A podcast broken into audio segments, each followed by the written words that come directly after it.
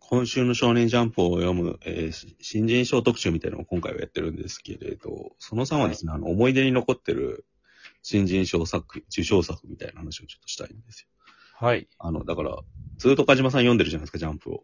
はい。で、なんか、賞賞取ったやつが載って、はいはい。こいつはすげえなって思って、後になんかヒットメーカーみたいになった人とかって覚えてる人いますパッと言われて思いつくつくのは藤崎龍おですね。やっぱり、あの、シャドウレうん。デイジーズかな、はいが、えっ、と、91年はいとか、小小5の時に読んだんです よね。うん。それすごい覚えてて、なんで覚えてるかっていうと、うんまあ公園で、まあジャンプ買って友達と遊んでる時に、まあ読んでたんですよ。はい。で、うわそれ開いてたら、読んでたら、うわ、エロエロいな、お前みたいなこと言われよかったてで。すか別にエロないんじゃないですか。まあ、当時の昭和からしたら、あの絵柄自体がなんかエロ漫画みたいな、なんかジャンプっぽくないからうん。言われたから、ちょっと記憶に残ってるんですけど、うん。ででも普通に俺はめちゃめちゃ面白いと思って、その時にうん。短編として。うん。で、それで、あのー連載が始まっていくじゃないですか。えーサイコプラス。連載に行くまで結構間空きなかったです。サイコプラスでしょ、連載。そうそうそう。うんで、えっ、と、サイコプラスがすごい好きだって、うん。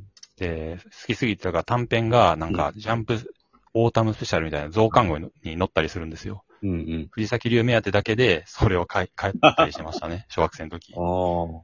中学生とか。うんあとは、なんだろう。うん、あ、最近だけど、後藤家小夜春ああ。の、の作えっ、と、読み切りとか載った時に、うわーって思いましたね。あれ乗った時びっくりしますよね。多分俺、その頃読んでなかったんでわかんないですけど。 ガロみたいな感じのこれ作何風が。うだからジャンプってわけわかんないものがいきなり載るんですよね。んうん。なんか、そう、近年特にそうではあるんですけど、なんか昔もやっぱり急にそういう藤崎流みたいなものが出てきたりとか、うん異物感あるものが突然賞を取って乗るんですよね。うんなんかの事故とかでもなくて、 ちゃんと評価されて乗るんですよ。うん。そう、そこがすごい面白いですね、ジャンプって。だからなんかギャグキングってさ、すごい短い期間しかやってる。89年から97年ぐらいしかやってないんですけど、うんはいインパクトある人多かったですよね。漫画太郎がいて、角丸がいてって感じで。はいはいはい。ギャグキングのイメージイラスト自体を臼田恭介が描いてるんですよね。臼田恭介のデビュー作ってあんま覚えてないんだよね。だから俺の中ではずっと臼田恭介って、なんか漫画家目指したけど売れなくて、こういう仕事ばかりしてる人っていうイメージだったんです よ。そうだから本当に売れるとは全く思ってなかったんですよ。あ、第2回の特別賞なんだね。 うん。ジュンキングが角丸だったんだ。このガチョン太郎ってのも覚えてるな、俺。大相撲で。。ガチョン太郎はや、大相撲デカですよ。何言ってるんですか え大名作ですよ。あうれん、今見てもおもろいです からね。え。巨大レスメさんとか。大相撲デカは本当名作なんで、いうん。や、本当に全一巻ですけ ど、まあ、単行版買わなかったですけ ど、友達が買ってて、うん。はいやい。すげえ面白かった俺なんか短期間ですげえ才能が一気にバーって出た感じがすっげえ面白い。うん。うん。絵でわかるもんな。うん、多い分やこれなかったら漫画太郎とか出てないと思うんだよね。 どうしてもどこに行きゃいいかわかんないもんね。どう考えても。で、漫画太郎がいるから角丸も出たんだ、その人。うん。そういう意味ではいい賞だよな。はいはいはうい。ん他はいますなんか。そうですね。うん。ギャグキング、あれ、俺の勘違いかもしれないですね。ここで訂正しときましょうか。あ、ウィキペディア見たら、その、違う人マだ。スコットキャラがどうこうみたいなのが違うかもしれないんで、違ってたらすいません。臼田恭介はどこで見たんですか逆に。謝ったんで許してほしい。ななんすか臼田恭介はどこで知ったんですか逆に。どこで知ったんだろうう。んいや基本的にそんなに好きじゃないん で、あまり興味を持ってなかったのかもしれうない。ん。なるほど。えー、えーっとね、他は何だろうな。新世界漫画賞はなんか、あ、あ、あ新世界ってあれなんだ。ワンピースから撮ってんだ、今更だけど。ああ、なるほど。展開しそうそう漫画賞の流れってことですね。対応する形で。うん。あの、川口祐樹さんっていう、さっき、レッドフード書いた人が、なんか、10人優先で2017年に最初のやつになってますね。うん。だから他はなんか、これって人があんまりいないというか。だから17年からだから、さ、ご、ごとりさんとかだと、その前になっちゃうじゃないですか。うんまあなんか、結構もう、この辺が一回ちょっと、17年ぐらいがからは、ジャンププラスの方が、やっぱ生きのいい人が入るようになっちゃったんじゃないかなっていうのは、ちょっと邪推してんだよ。ああう。んその前だとなんか松井優生とかいろんな人が、またう出るん機会があったっていうか、うん。インパクトがある。なんかそうだよねあ。ー高校時代漫画、本誌では読んでない期間が結構長いんで、なんかこの辺とかあの、今、ボルトの作画してる人、誰でしたっけえ、池本美希夫。そうそう、その人の、えっ、と、読み切りが載ったんですあれ、賞取ってたのかなあれはな、何賞ですかの何賞なんだろうえっ、と、コスモスっていう読み切りが載っあーそうたそうそうう。ん展開誌漫画賞入選ですねあ。あ。と97年3月期、展開誌漫画賞入選で、これが俺すげえよ、めちゃめちゃ面白かったんですよね、その時あ。で、連載早くなんか始まんないかなと思ってたらずっとしなくて、うんで、途中で知ったのが、ナルトのアシスタントをずっと務めてたっていう。うん。う俺ん、俺はこれはあんまりいい印象ないんですよ。だから、すでになん もうで漫画読みとしてそこそこ読んでたから、鉄痕キンクリートのパクリだなと思って。力って思ってた、当時は。マジっすかいやいいうまいんだけどな、みたいな評価でしたね。だからあ本当ですかうんその時はあんま知らんかったのかその移植の仕方はずるいんじゃないか、みたいな。だから、な。うん、出会う時期でちょっと変わりますね。だか なるほどねら、。だから本誌では読んでないけど、あの、ソラチさんのダンデライオンとかはなんか俺短編の、どっちなんだろう金玉に載ってたのかな、あれって。うん。読んでうめえなと思いましたけどね。うん。リアルタイムでってなると結構限られてくる。逆になんかあれですよね。だから、富樫義弘って結構見つかるまで、なんか今の、俺らの絶賛のムードからすると新人賞の時ってそうでもなかったですよね。新人そうですね。。なんか要は、なんていうんですかね。優等生的でしたよね、ちょっと。うん。狼なんか怖くないぐらいから多分読んだんだと思うんですけど。うん。なんかよくできてるけど、めちゃくちゃ注目するって感じじゃなかったんだよね。そう、それはだって有楽章の最初の方とか、普通になんかこう、なんていうんですかねうん。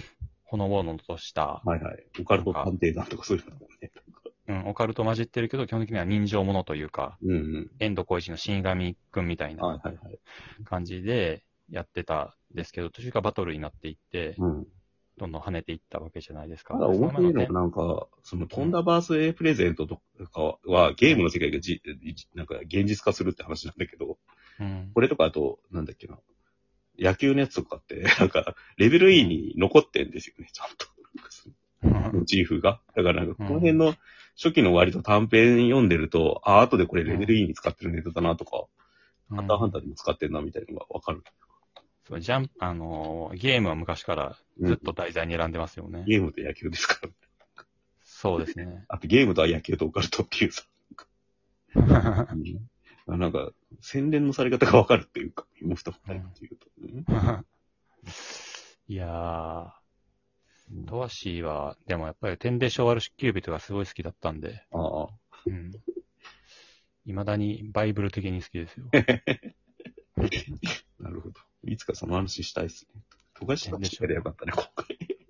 え、動画誌特集ですか富樫義弘特集、救済の時って。それも、だって30分とか費やしても終わんないでしょ。うん。延々喋ってやる。そうですね。か富樫義弘のを喋る月になってもいいぐらい ですよ。ああ、もうそれしか喋らない。本当に。うん。あとは誰かな賞はね、やっぱでも、うん、本誌もそういう感じで、あの、記憶に残る作品はポツポツあるんですけど、最近はジャンププラスの読み切りがすげえ面白いから、ああありますよね。そっちへ出て、なんか連載まで行った人って今どんくらいいるんですか岡島さんが目読み切り、そう言われるとちゃんと調べないと 思い出せないですけど、まあ、ファイヤーパンチがあっファイヤーパンチて、からですかそうそう、ファイヤーパンチがあっての、うん。あれじゃないですか、まあ、読み切りとかも書いてたと思うんですけど、それもいっぱいありますよね。うん。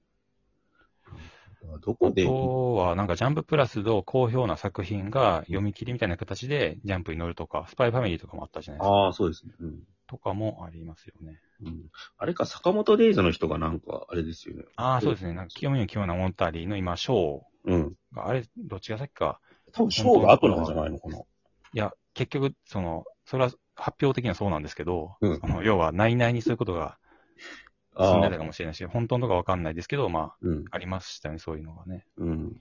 いやあのジャンプ安に載った読み切りが、なぜか読みもきも物語の原作になっているっていう。ああ、すぐにドラマ化してるっていう。うん。うん。あ、もともとそういう企画がなあった中で、ふさわしいやつがいきなり出ちゃったって感じなんだ。想像でいいわ。そうそうで言えば、う。